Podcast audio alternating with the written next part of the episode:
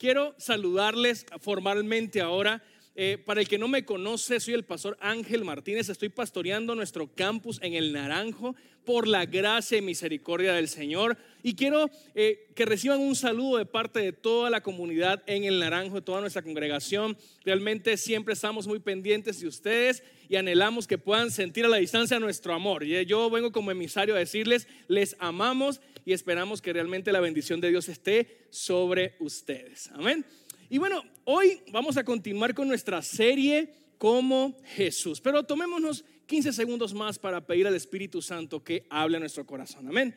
Bendito Dios, gracias por tu palabra. Creemos que ella es viva y eficaz. Señor, que penetra nuestro corazón, que discierne nuestras intenciones. Señor, pero que también es útil para perfeccionarnos. Así que hoy te pedimos que no solamente hables a nuestro corazón, sino que podamos realmente, Señor, entender cómo vivir tu palabra. En el nombre de Jesús. Amén y amén. Una de las cosas que me encanta de predicar en series es que realmente revelamos la riqueza de las escrituras. Y es que en la mayoría de los temas que predicamos nos damos cuenta que una prédica no es suficiente. Que hay cosas tan preciosas y tan llenas de, doctrina, de, de consejo, de bendición, que si lo limitásemos a una sola prédica nos quedaríamos cortos. Por eso nos encanta predicar en series para tratar de abarcar todo lo que podamos en un tema en particular. Pero sabes algo, incluso creemos que en cómo Jesús, que es el título de nuestra serie, nos vamos a quedar cortos. Porque es que nuestro Señor Jesucristo fue tan bueno que en todos los años de ministerio que estuvo viviendo en la tierra, realmente nos dejó muchísimo ejemplo de cómo vivir alineados al corazón del Padre y creemos que eh, seis semanas, que son las que va a llevar esta serie, no le van a hacer justicia a todo el ejemplo que tiene para nosotros. Pero vamos a hacer el mejor esfuerzo, amén. Así que, pues ya estamos en la cuarta entrega, cuarta parte. No sé cuántos de ustedes han estado en todas las prédicas anteriores de esta serie como Jesús.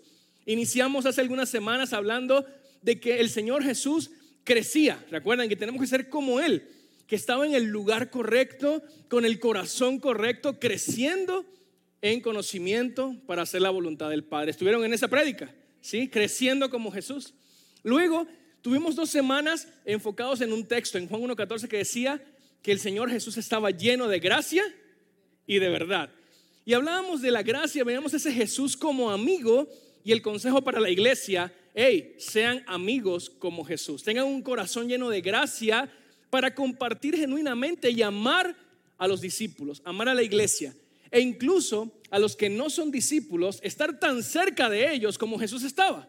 Recuerdan que lo llamaban amigo de pecadores. Y no es que era amigo de los pecadores, sino que estaba en misión. Y estaba tan cerca de los pecadores para poder alumbrarlos con la luz del Evangelio. Y asimismo tú y yo tenemos que ser como Jesús. Amar a la iglesia, amar a los que están acá sentados cerca de ti, pero también estar allá afuera, tan cerca de los perdidos que podamos comunicarles efectivamente el Evangelio. Amén. Por favor, dile a la, persona que tienes a tu lado, tienes que ser como Jesús. Vamos, díselo. Amén. Y la semana pasada estuvimos en la tercera parte ya destacando al Jesús que hablaba con verdad. Y no sé aquí, pero allá en el Naranjo creo que también fue una prédica bien confrontativa. Estuvimos viendo a ese Jesús que, que ya no se ve tan amigable, sino que realmente de frente hablaba verdad. Pero entendimos que el hablar verdad no es un arma para herir, sino que es una extensión de la gracia. Amén. Y que tú y yo estamos también llamados a hablar verdad unos con otros para mostrar amor al prójimo. Ahora, por favor, no quiero que pierdan de vista el propósito de la serie. No estamos aquí solo para conocer cómo era Jesús. No estamos aquí simplemente para quedar con la boca abierta, admirados de lo espectacular que fue el ministerio del maestro. Bueno, sí, pero no solo eso. No estamos aquí solo para decir, wow, qué lindo es el Señor, mira qué precioso. A mí me hubiese encantado estar ahí, allí en, en, en, Galilea, en Jerusalén con el maestro. De ver si espectacular. No estamos solamente acá para ver lo increíble que era el maestro. Se trata de que logremos imitar a Jesús.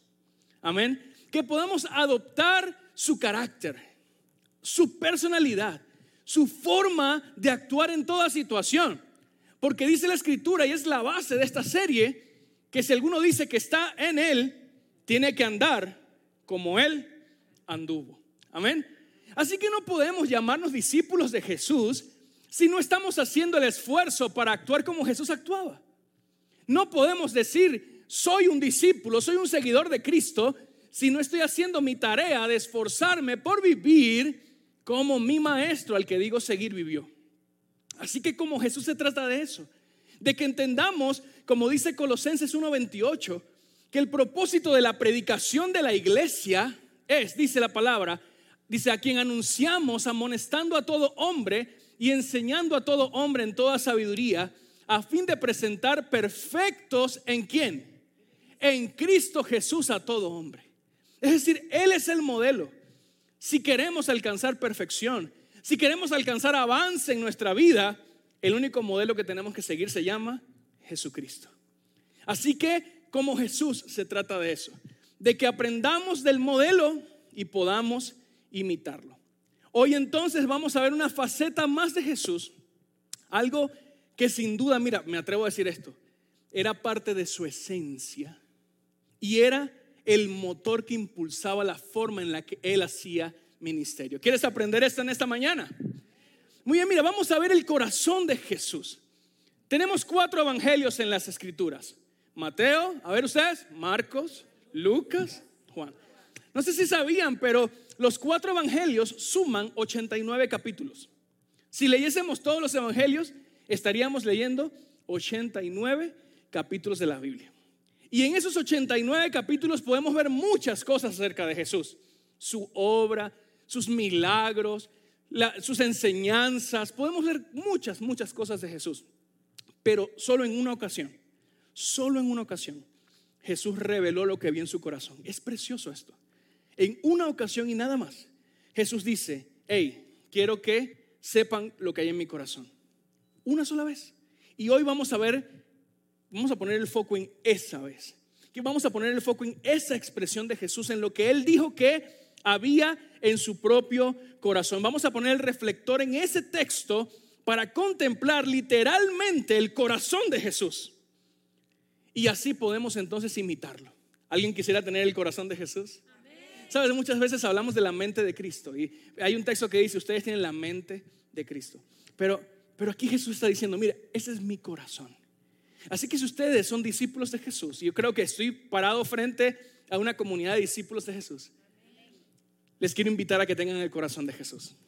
Vamos a ver el texto de hoy, Mateo capítulo 11, versículos 25 al 30. Dice la escritura, en aquel tiempo, respondiendo Jesús dijo, te alabo, Padre, Señor del cielo y de la tierra, porque escondiste estas cosas de los sabios y los entendidos y las revelaste a los niños. Sí, Padre, porque así te agradó. Todas las cosas me fueron entregadas por mi Padre y nadie conoce al Hijo sino el Padre, ni al Padre conoce alguno sino el Hijo y aquel a quien el Hijo lo quiere revelar. Venid a mí, todos los que están trabajados y cargados, y yo los haré descansar. Atención, atención. Llevad mi yugo sobre vosotros y aprended de mí, que soy, que soy, a ver, manso y humilde de corazón. Y hallaréis descanso para vuestras almas, porque mi yugo es fácil y ligera mi carga. Mira, estamos viendo un Jesús diciendo, ok, quiero que aprendan de mí. Si estamos hablando en una serie que se llama como Jesús, no podíamos ignorar este versículo. Es la vez en la que Jesús mismo está diciendo, ok, ustedes discípulos amados, aprendan de mí, que soy manso y humilde de corazón. Ahora, veamos eh, en dónde está ubicada esta porción. Esta porción aparece tiempo después de que Jesús ya inició su ministerio. Si leemos este capítulo completo de Mateo, vemos que Jesús ya ha hecho tantos milagros y señales que incluso los discípulos de Juan ya lo reconocieron y fueron a preguntarle, ¿eres tú el Cristo? O sea, Jesús ya estaba público. Ya todos sabían que había un Jesús haciendo milagros increíbles, cosas que nadie había visto. Y los mismos discípulos de Juan, enviados por Juan, le preguntan, ¿eres tú el Cristo? ¿Eres tú el que estamos esperando? Ya Jesús está tan presente y está en la boca de todos que realmente se ha hecho una figura pública. Pero también vemos en este capítulo que Jesús está reprendiendo, lo, leemos en versículos anteriores, a algunas ciudades porque no estaban creyendo, creyendo en, en, Él, no tenían fe y dice que pocos milagros pudo hacer por su falta de fe.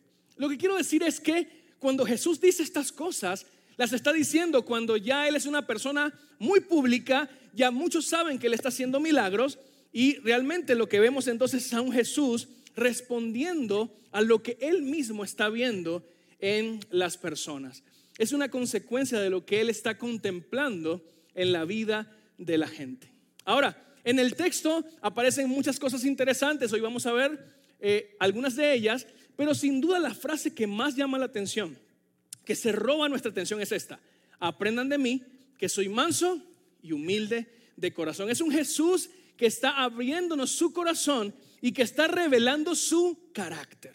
¿Sabes algo? Yo creo que para cada uno de nosotros sería fácil reconocer o, tipificar a las personas por cómo actúan. Si vemos una persona que siempre está molesta, le decimos, es un amargado.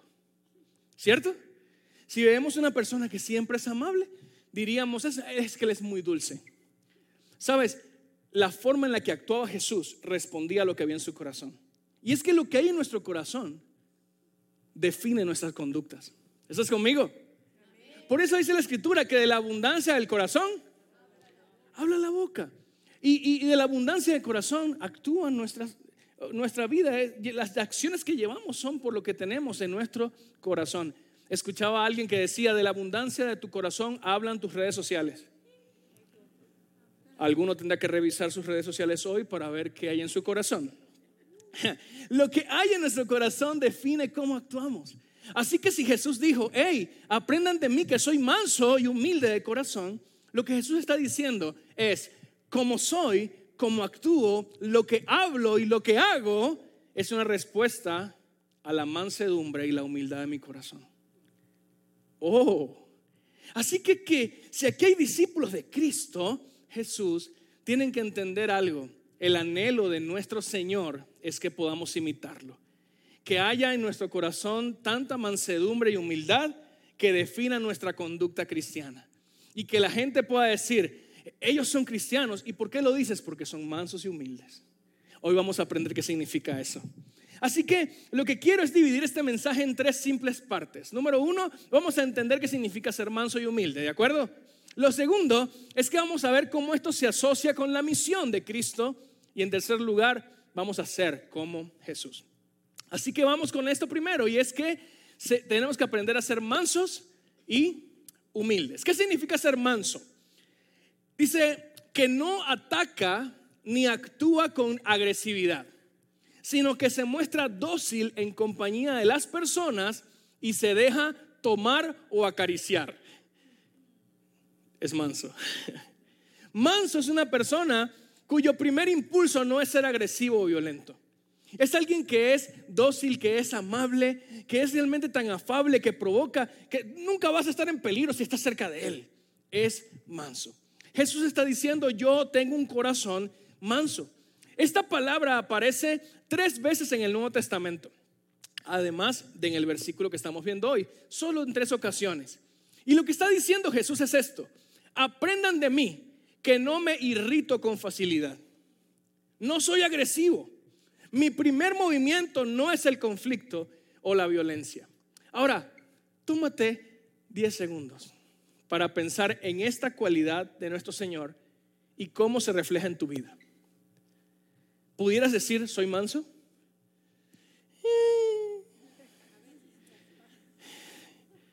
¿Pudieras decir, soy manso en, mis relaciones? ¿Soy una persona que no se irrita con facilidad? O sea, para, yo, para irritarme a mí tienen que...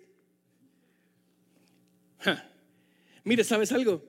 Nuestra, nuestra conducta mansa debe ser un, un reflejo y un testimonio de que Cristo ha venido a nuestra vida. Amén. Porque el Espíritu de Cristo era en parte manso. Y dice Gálatas 5, 25 en adelante, el fruto del Espíritu Uno de ellos es mansedumbre. Así que si usted es un discípulo de Jesús, si usted es alguien que ha decidido abrir su corazón para que el Espíritu Santo tome control, la mansedumbre debe ser parte de sus características de vida. Amén. Así que si te estás irritando mucho, es algo que tenemos que rendir al Señor en oración y pedirle ayuda. Señor, queremos ser mansos como tú eres manso. Haz mi carácter como el tuyo, Señor. Ahora, si hablásemos de humildad, dice por definición que no hace ostentación de sus virtudes, que es inferior. Esa es la definición de humilde. Que no hace ostentación de sus virtudes, que es inferior. Y es bien interesante que la idea griega original de humildad no se refiere solo a una actitud. Hoy podemos concentrarnos en pensar que humilde es una actitud, pero la idea griega original, y el Nuevo Testamento se escribió en griego, es, más que una actitud. Si eh, responde a una condición. De hecho, cuando leemos en muchas partes del Nuevo Testamento, sed humildes, eh, nos enfoca no tanto en una actitud, sino en la condición de la persona. Por ejemplo, en Romanos 12, 16 dice, no altivos, sino asociándoos con los humildes. Y esto se refiere a los de baja condición. Así que Jesús, cuando señala de sí mismo que es humilde, nos dice, ¿sabes? Escucha esto, ¿sabes lo que nos dice Jesús? Soy accesible. Soy humilde, soy accesible. O sea, estoy bajo, estoy aquí, para que cualquier persona pueda acercarse a mí. Me encanta como lo dice este autor, Dane Ortlund, dice, con toda su gloria resplandeciente y su santidad deslumbrante y su suprema singularidad, nadie en la historia humana ha sido tan accesible como Jesucristo. El único pequeño obstáculo que impide que seas recibido en sus brazos es simplemente que no vayas a Él. Nuestro Jesús, nuestro Señor, nuestro Salvador, el Mesías al que seguimos y servimos, es manso y humilde. Él se hizo accesible. Dice Filipenses capítulo 2, conocidísimo texto, que Él no estimó el ser igual a Dios como cosa que aferrarse, sino que se despojó a sí mismo y tomó la forma de qué? De siervo. Ahí se humilló por primera vez. Él era el rey del universo y se humilló haciéndose hombre. Tomó forma de siervo, primera humillación.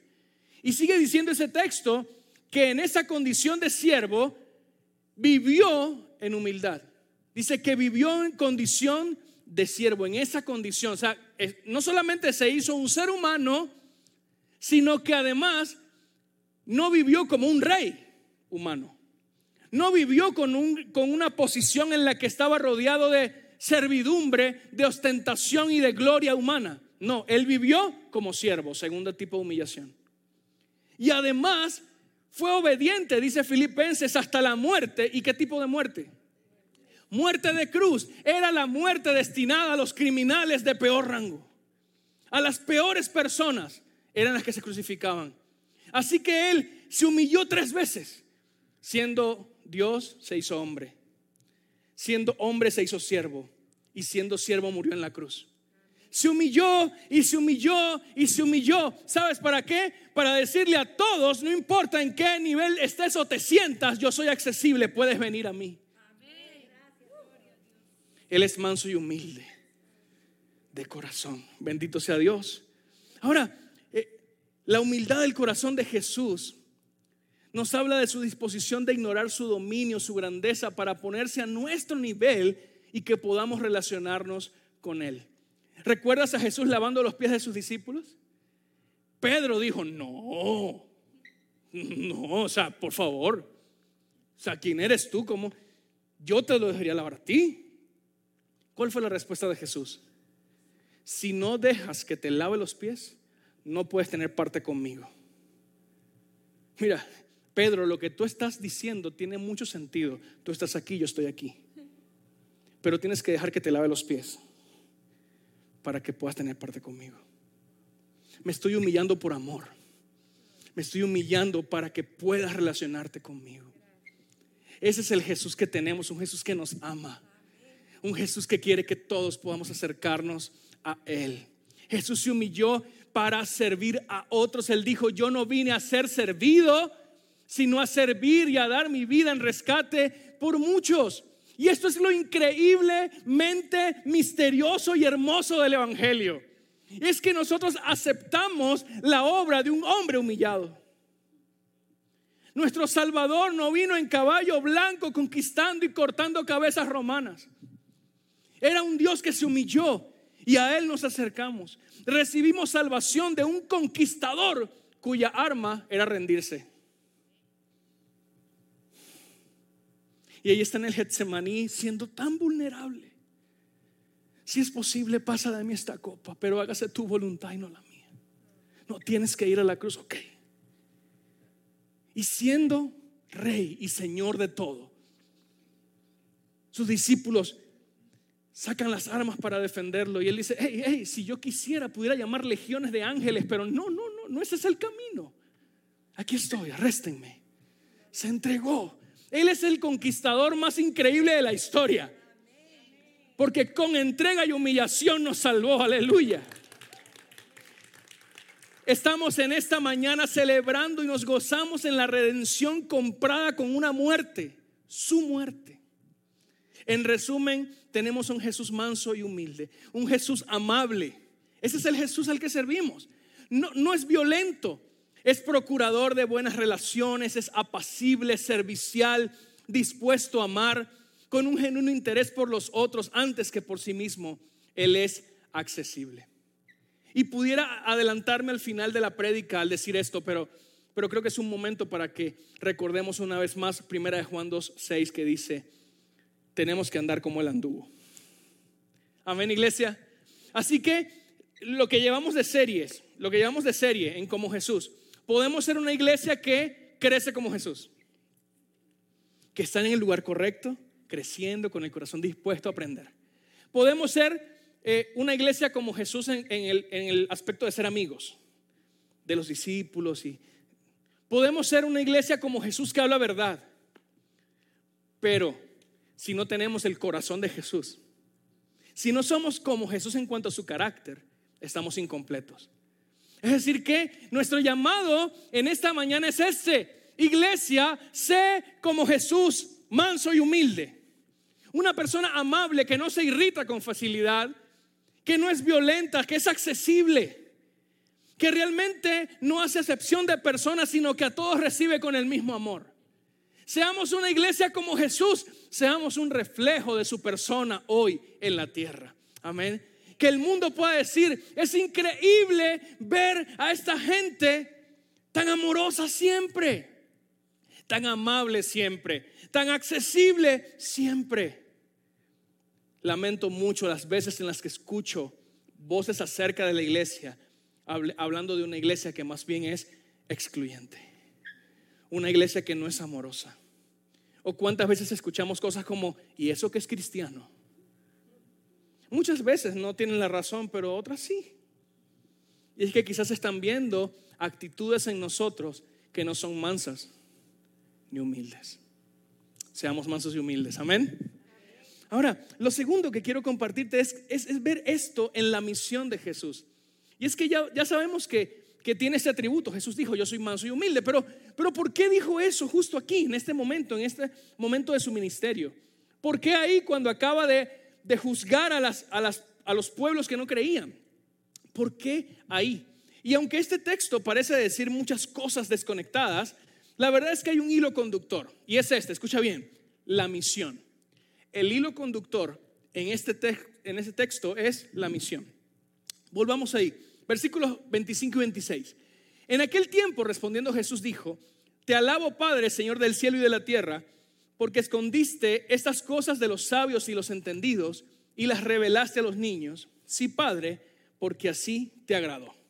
¿De qué está hablando? ¿Cuál es el misterio que los sabios y entendidos no, entienden, no comprenden, pero que los niños sí? O los, cuando refiere a los niños, es a los que no tienen eh, este estudio que, los fariseos o escribas tenían. Eh, ¿A qué se está refiriendo? Se está refiriendo a la obra del Evangelio. Está hablando de la fe y del arrepentimiento como los medios para la salvación. Y Jesús está diciendo, te alabo Padre, Porque esto lo has escondido de los sabios y los entendidos y lo has revelado a los niños porque así te agradó. Mira, el medio de gracia para ser salvos es el arrepentimiento y la fe y no el apego a la ley ceremonial. Lo que Jesús está diciendo es, Señor, en este momento todos en Israel piensan que para alcanzar salvación necesitan apegarse a la ley de Moisés. Pero gracias Señor, que aun cuando los sabios y entendidos están abrazando eso como la única verdad, tú le has revelado a los niños, a los más desprotegidos, a los pequeños, a los ignorantes, les has revelado la verdad. El único camino a la salvación es el arrepentimiento y la fe en el Hijo del Hombre. Y se lo reveló a ellos. Así que lo que Jesús está diciendo aquí es que, ¿saben qué? Hay un plan revelado y es la salvación por medio de la fe. Versículo 27. Todas las cosas me fueron entregadas por mi Padre. Nadie conoce al Hijo sino el Padre, ni al Padre conoce a alguno sino el Hijo y aquel a quien el Hijo lo quiere revelar. Él dice, todo lo he recibido de mi Padre. Así que, ¿qué recibió? Jesús recibió autoridad, poder, unción, sabiduría, gracia, y todo eso lo recibió para qué? Para cumplir con el plan. Él dijo, gracias Señor porque tienes un plan y gracias porque todo lo que me has dado, me lo has dado para cumplir ese plan. Es decir, yo, yo vine a cumplir un plan y tú me has dotado de lo necesario para ejecutarlo. ¿Estás conmigo? Así que tenemos un plan revelado y tenemos un ejecutor del plan, que es Jesús versículos 28 y 29. Venid a mí todos los que están trabajados y cargados, y yo los haré descansar. Llevad mi yugo sobre vosotros, dejémoslo allí. Este versículo siempre se ha usado para hablar o para dar ánimo a las personas que están afanadas, cargadas por el trabajo, el día a día, gente que está como muy complicada en la vida y dice, ah, hermanos, lleva todas tus cargas al Señor, porque Él te hace descansar. Y aunque hay verdad en eso, hay verdad en que el Señor nos ayuda en la aflicción, amén. Este versículo no habla precisamente de eso. En contexto entendemos que lo que el texto está diciendo es, los que están trabajados y cargados, aquellos que los fariseos y escribas y saduceos les han impuesto esta gran carga de cumplir la ley a cabalidad para agradar el corazón de Dios, eh, les quiero decir esto, si usted está cargado y, cansado de esto, despójese de eso y lleve mi yugo, porque mi yugo es fácil y ligera mi carga. Mira, en una ocasión Jesús se los dijo directamente a los religiosos, les dijo esto, hay de vosotros también intérpretes de la ley, porque cargan a los hombres con cargas que no pueden llevar, pero vosotros ni aun con un dedo las tocan. Jesús está diciendo, el mundo, eh, mi pueblo, Israel, está cansado de llevar una carga imposible que es el cumplimiento de la ley ceremonial de Moisés. Y, están tan cargados porque, y llenos de culpa, porque es imposible llevar esa carga a la perfección. Pero si ustedes están cansados y cargados, despójense de esa carga y tomen mi yugo. Mi yugo es fácil y ligera mi carga. Jesús dice, el yugo o mi yugo no es una lista interminable de acciones y rituales, no es un estricto y pesado estilo de vida de obediencia, es más bien una obediencia que viene del amor, que viene de la gratitud. El yugo de Jesús está centrado en el Evangelio, en lo que Él hizo. Es ser libre del peso de hacer cosas para ser salvo, porque Él hizo todo lo que necesitábamos para ser salvo. Así que lo que tenemos que hacer es responder. ¿Estás conmigo? De modo que lo que está diciendo Jesús es esto. Lleven mi yugo y van a tener descanso. La salvación no viene por cumplir la ley de Moisés, sino por arrepentimiento y fe en el Hijo del Hombre. Ahora, mis amados, en el versículo 29, que es la, la cumbre de nuestro texto, dice, aprendan de mí que soy manso y humilde. Ese es el centro del mensaje. Ahora, estamos viendo que tenemos un plan que Jesús es el ejecutor del plan y que realmente lo que necesitamos es arrepentimiento y fe, llevar nuestro yugo. Eso es el plan ejecutado. Ahora, aunque todo esto parezca muy sencillo para nosotros porque fueron cosas que hizo Jesús, la verdad es que tu salvación costó caro. Muy caro. Hace un ratito celebrábamos Santa Cena. Y para nosotros es tan rico. Tomamos un pan, tomamos vino y recordamos. Para nosotros es tan suave, pero para Jesús fue bien pesado. ¿Te puedes imaginar los espinos atravesando su frente? Cortando su piel. ¿Te puedes imaginar el látigo romano en su espalda? Este látigo que según la costumbre parece, dicen los historiadores, a la punta del látigo iban siete pequeños látigos con puntas de plomo. Y el Señor Jesús recibió una y otra y otra vez, siendo lacerado su cuerpo. Después de eso, que parece lo mayor de los horrores, ahora te toca llevar la cruz, donde te vamos a crucificar. ¿Hasta dónde? Hasta allá. Bajo el sol inclemente lleva ese peso. Y al final, ahora, ahora, ahora te vamos a maltratar. Y le clavan en esa cruz. Pero no fueron los clavos los que lo mataron, porque estuvo por horas sobre ese madero, asfixiándose por el peso de su cuerpo cayendo sobre sus pulmones.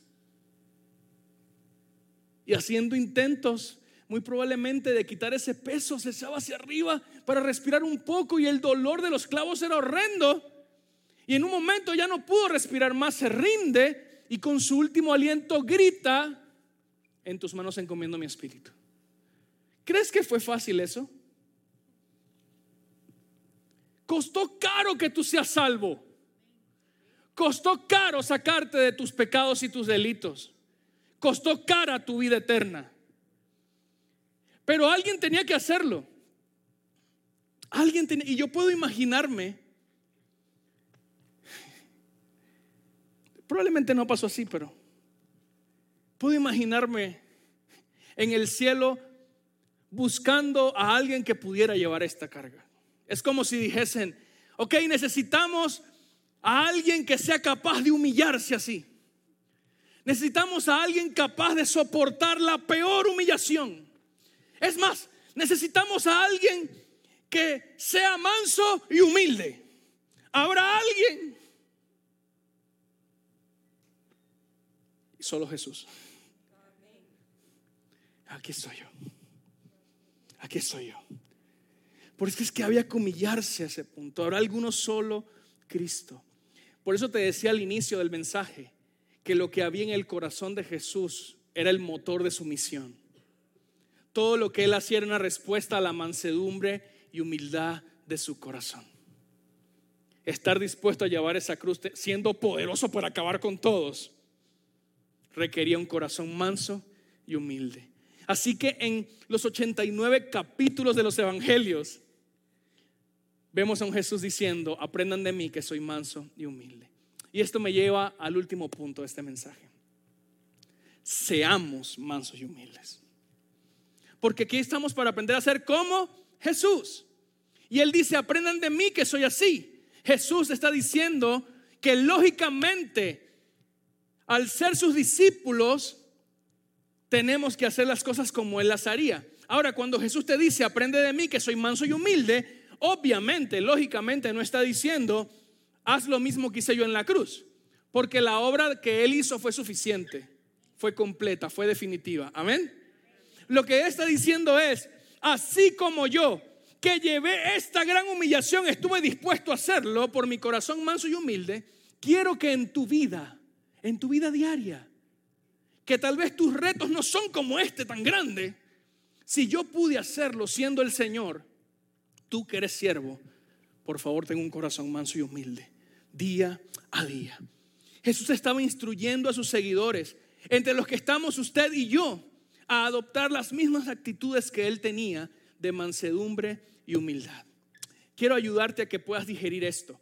Lo que Jesús quiere es que seamos mansos y humildes para asumir con gozo el llamado que Dios te esté haciendo. Voy a repetir eso.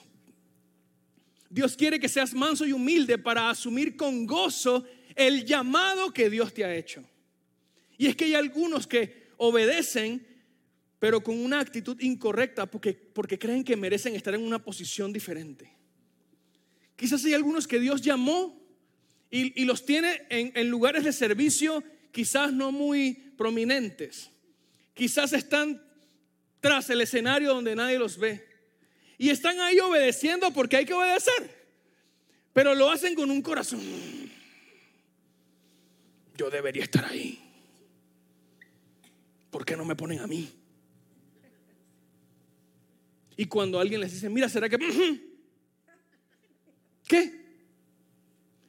Y quizás estamos obedeciendo, pero no con mansedumbre y humildad. ¿Sabes qué? Sea el lugar que sea que Dios nos haya puesto a servir, hagámoslo con la mejor actitud. Con un corazón manso y humilde. Diciendo, dígame que te puedo servir. Amén. Porque esa es la actitud que no, pero es que yo yo yo sé más y, y yo puedo hacerlo mejor.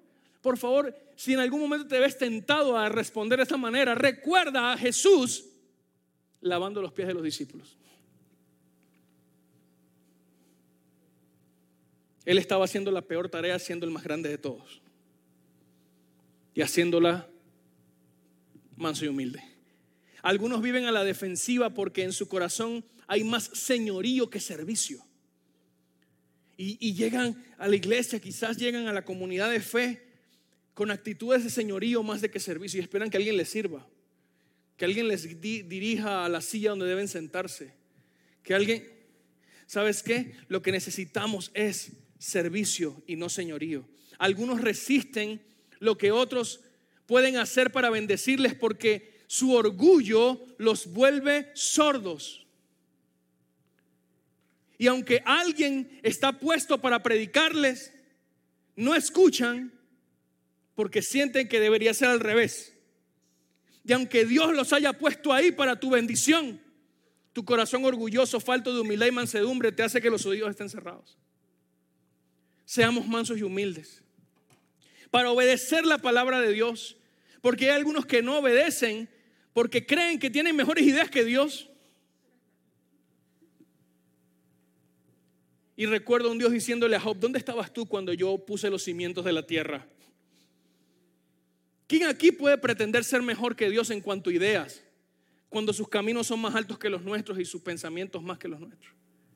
Seamos humildes y mansos para amar al prójimo, para responder con amabilidad, para dar pasos de saludar y amar a la gente, para ponerse en el lugar del ofendido y no burlarse de él.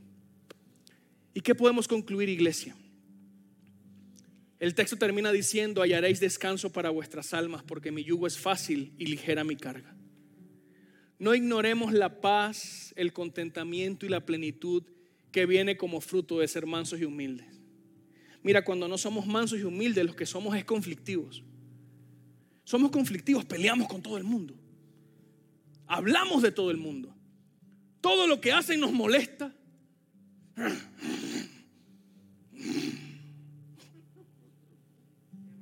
Ahí no hay paz. Ahí no hay paz. Ahí no hay contentamiento, ahí no hay plenitud. Ahí lo que hay es es cenas en casa que se dedican a hablar de las personas que nos hicieron lo que no quería que nos hicieran. Dios no quiere que tus cenas familiares sean el lugar para hablar de lo que te hicieron en la iglesia. Dios quiere que vivas en paz. Dios quiere que vivas amando y siendo amado. Dios quiere que vivas no irritado ni amargado. Dios quiere que vivas sirviendo y amando al prójimo. Manso, manso, manso. Humilde, humilde, humilde. La oferta está sobre la mesa, iglesia. El yugo del maestro no es otro más que seguir su ejemplo. Y la pregunta que te hago en esta mañana es, ¿alguno querrá poner sobre sus hombros el yugo de Jesús?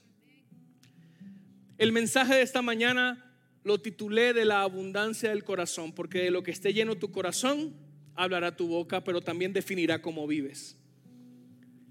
La vida de Jesús fue definida porque tenía un corazón manso y humilde. Mi pregunta es, ¿vas o no a seguir su ejemplo? Seamos como Jesús. Seamos como Jesús. Así que yo espero que la salida podamos ver a gente como Jesús, siendo amable, siendo amorosa, siendo servicial y que de aquí en adelante cualquier cosa que vivas y que quizás quiera despertar tu yo orgulloso y contencioso sea aplastado por la decisión que en esta mañana estás tomando. ¿Sabes qué? Yo seré manso y humilde como aquel que decidí seguir y que me dio vida nueva por su obra en la cruz. Amén. Señor, te damos gracias. Dale ese aplauso a Cristo. Te damos gracias, Señor, por tu obra y ponemos, Señor, en tus manos nuestro corazón. Muchas veces, Padre, nuestro corazón no es manso y humilde, sino que es altivo, orgulloso, contencioso, iracundo. Pero hoy tomamos la decisión, Señor, de no solamente seguirte para recibir cosas de ti, sino seguirte para imitarte. Queremos ser como Jesús. Señor, y si algo en nuestra vida tiene que suceder, incluso para obligarnos a ser así, hazlo con misericordia, Señor pero ayúdanos a cambiar. Padre de la gloria, te pedimos perdón por nuestros pecados. Y ahora, Señor, nos humillamos delante de ti. Y con mansedumbre aceptamos tu voluntad. A ti sea toda la gloria y la alabanza, Señor. Ayúdanos a crecer como Jesús. Ayúdanos a ser amigos como Jesús. A hablar verdad como Jesús y a ser mansos y humildes como Jesús. Señor, no queremos ser cristianos nominales. Solo si yo soy cristiano, yo voy a la iglesia. Padre, ayúdanos a ser un reflejo de tu persona en la tierra, Señor. Que todos te conozcan al ver cómo somos. A ti sea toda la alabanza y la gloria en el nombre de Cristo Jesús. Amén y amén. Ponte de pie, iglesia, y vamos a terminar respondiendo a este llamado, porque es un llamado que Jesús está haciéndonos. Quiero una iglesia mansa y humilde. Y la pregunta es, ¿esa iglesia es casa de libertad?